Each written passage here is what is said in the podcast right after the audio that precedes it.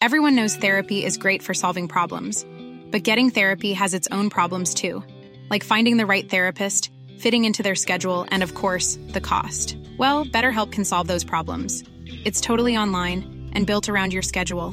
It's surprisingly affordable too. Connect with a credentialed therapist by phone, video, or online chat, all from the comfort of your home. Visit betterhelp.com to learn more and save 10% on your first month. That's BetterHelp H E L P.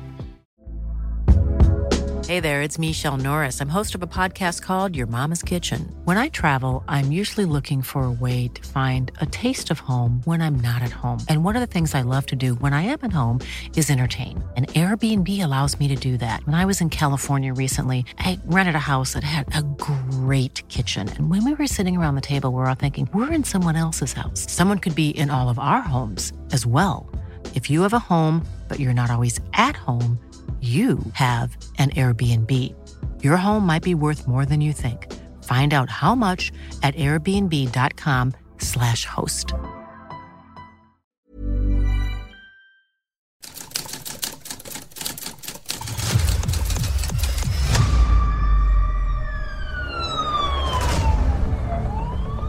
La prensa, 95 años publicando lo que otros callan. Esto es Archivos Secretos de Policía.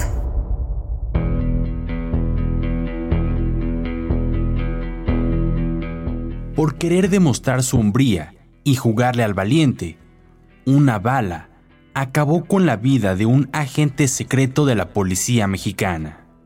Esta es la historia de la ruleta de la muerte.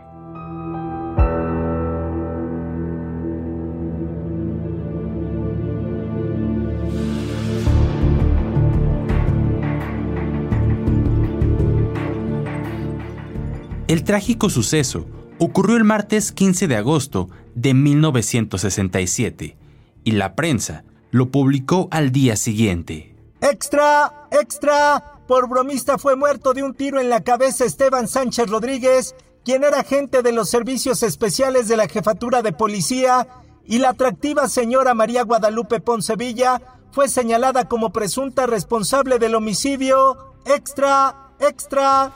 Poco después de las 11 de la mañana del martes 15 de agosto, Esteban Sánchez llegó por María Guadalupe Ponce a la colonia Buenos Aires. La invitó a almorzar, tomar unos tragos y después de ver qué se le ocurría para seguir en ambiente. La mujer no quiso acompañarlo y se rehusó, aunque finalmente Esteban la obligó con un gesto singular, pero perfectamente comprensible y difícil de aceptar la negación. Se abrió la chaqueta y miró hacia la cintura, en donde creyó ver la culata de un arma. El tiempo transcurrió, se reunieron todos y entonces el grupo entró a la chiripa de oro. Se ubicaron en torno a la mesa 6 del establecimiento, o antro de vicio, como era conocido en aquel entonces.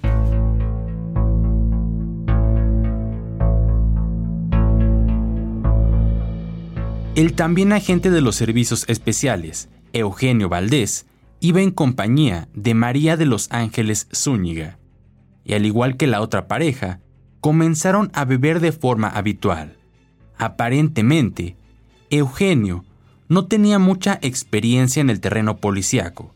Sacó su revólver calibre 38 en medio de la extraña fascinación que sobre muchas personas ejercen las armas de fuego le quitó todas las balas, menos una, y se dispuso a quedar bien en una demostración de hombría sin temor a la muerte con las acompañantes.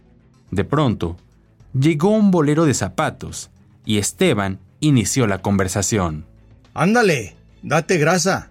A estos zapatos no se les da grasa, son de charol. Dele grasa o le doy un balazo. Sí, sí, quítale los zapatos. Sin dejar de bromear, la señora Ponce Villa logró arrebatar el arma a Eugenio e hizo que el bolero se fuera del lugar, sin que al final le diera grasa a sus zapatos de charol.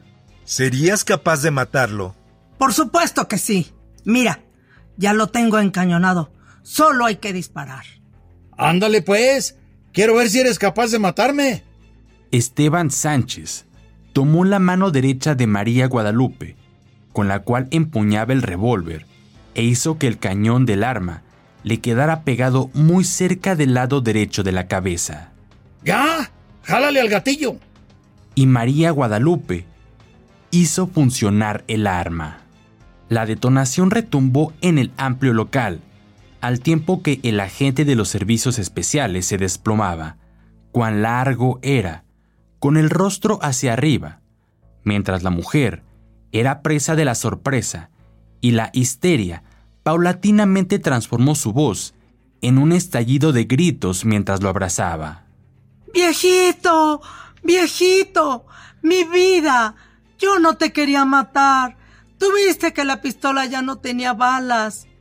Esteban Sánchez, en cuya doble vida estaba casado con Juana Torres, a quien dejó viuda y huérfanos a sus tres hijos, no pudo escuchar las desesperadas lamentaciones de su amante pues tuvo una muerte instantánea.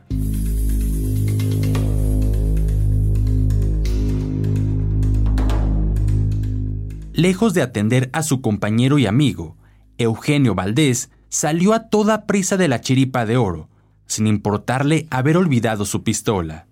Se puso al volante de la patrulla 124, a bordo de la cual se dirigió a la jefatura de policía para informar lo ocurrido. Los investigadores arrestaron a las acompañantes de los agentes, con quienes previamente estuvieron y que todavía no habían salido del lugar de los hechos. María Guadalupe Ponce presentaba sus ropas muy manchadas de sangre, así como su rostro, y ambos brazos también quedaron impregnados. Ya un tanto en calma tras los hechos, la mujer a la que se le imputó el crimen explicó que ella jamás tuvo problemas con Esteban Sánchez y que, aunque era verdad que se llevaban muy fuerte, jamás llegaron a sostener un pleito.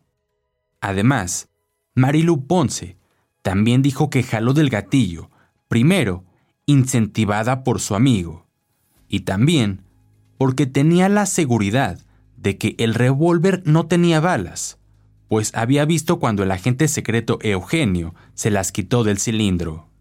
María de los Ángeles, así como el personal de la piquera, declararon lo mismo, enfatizando que entre los protagonistas de la tragedia no hubo riña y que Esteban Sánchez murió por estar haciendo bromas.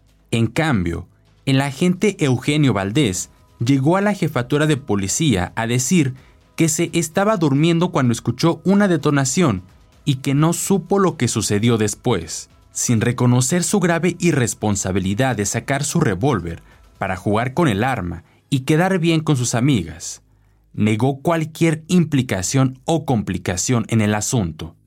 Asimismo, dijo que no se dio cuenta sobre el desarrollo de los hechos que culminaron con el crimen.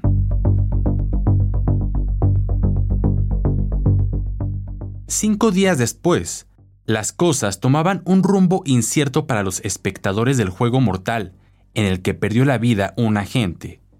De acuerdo con la nota publicada, Guadalupe Ponce y Eugenio Valdés fueron consignados como presuntos responsables del delito de homicidio en agravio de Esteban Ponce.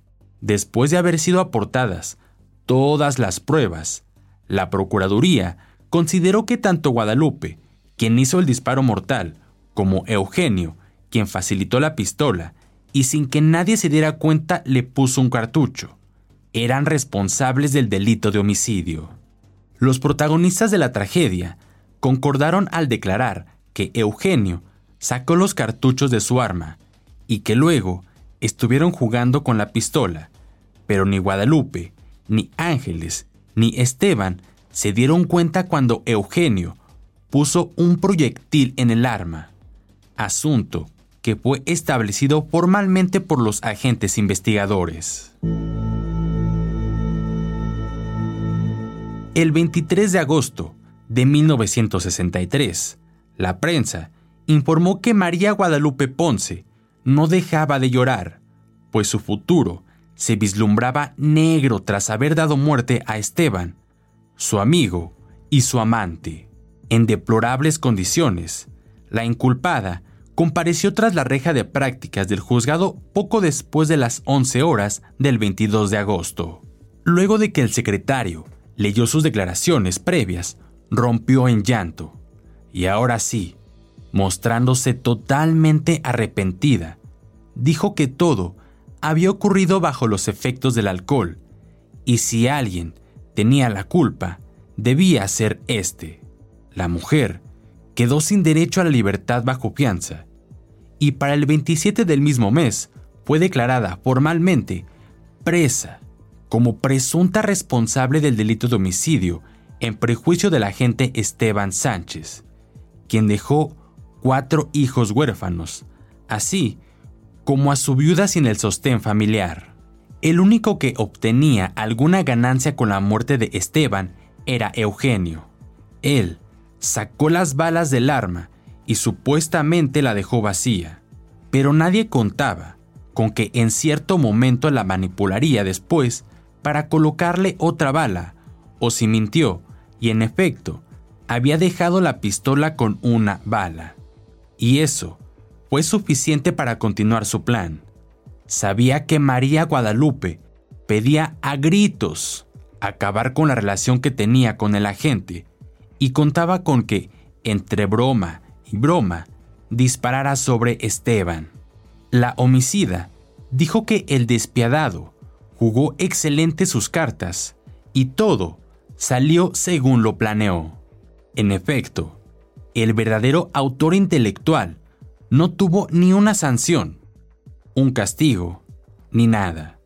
Salió libre, continuó su vida aunque no logró conquistar el amor de la mujer, porque también descubrió que no le interesaba. Por eso dejó que pagara por el crimen perfecto, que él planeó y ella ejecutó.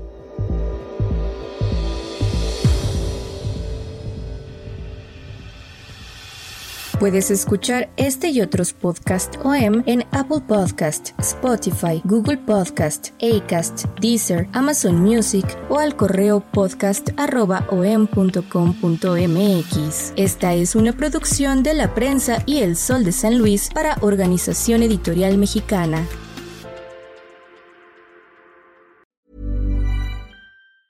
Planning for your next trip? Elevate your travel style with Quince. Quince has all the jet setting essentials you'll want for your next getaway, like European linen, premium luggage options, buttery soft Italian leather bags, and so much more. And is all priced at 50 to 80% less than similar brands. Plus, Quince only works with factories that use safe and ethical manufacturing practices. Pack your bags with high-quality essentials you'll be wearing for vacations to come with Quince. Go to quince.com/pack for free shipping and 365-day returns. When you make decisions for your company, you look for the no-brainers. If you have a lot of mailing to do, stamps.com is the ultimate no-brainer. Use the stamps.com mobile app to mail everything you need to keep your business running with up to 89% off USPS and UPS. Make the same no-brainer decision as over 1 million other businesses with stamps.com. Use code program for a special offer. That's stamps.com, code program.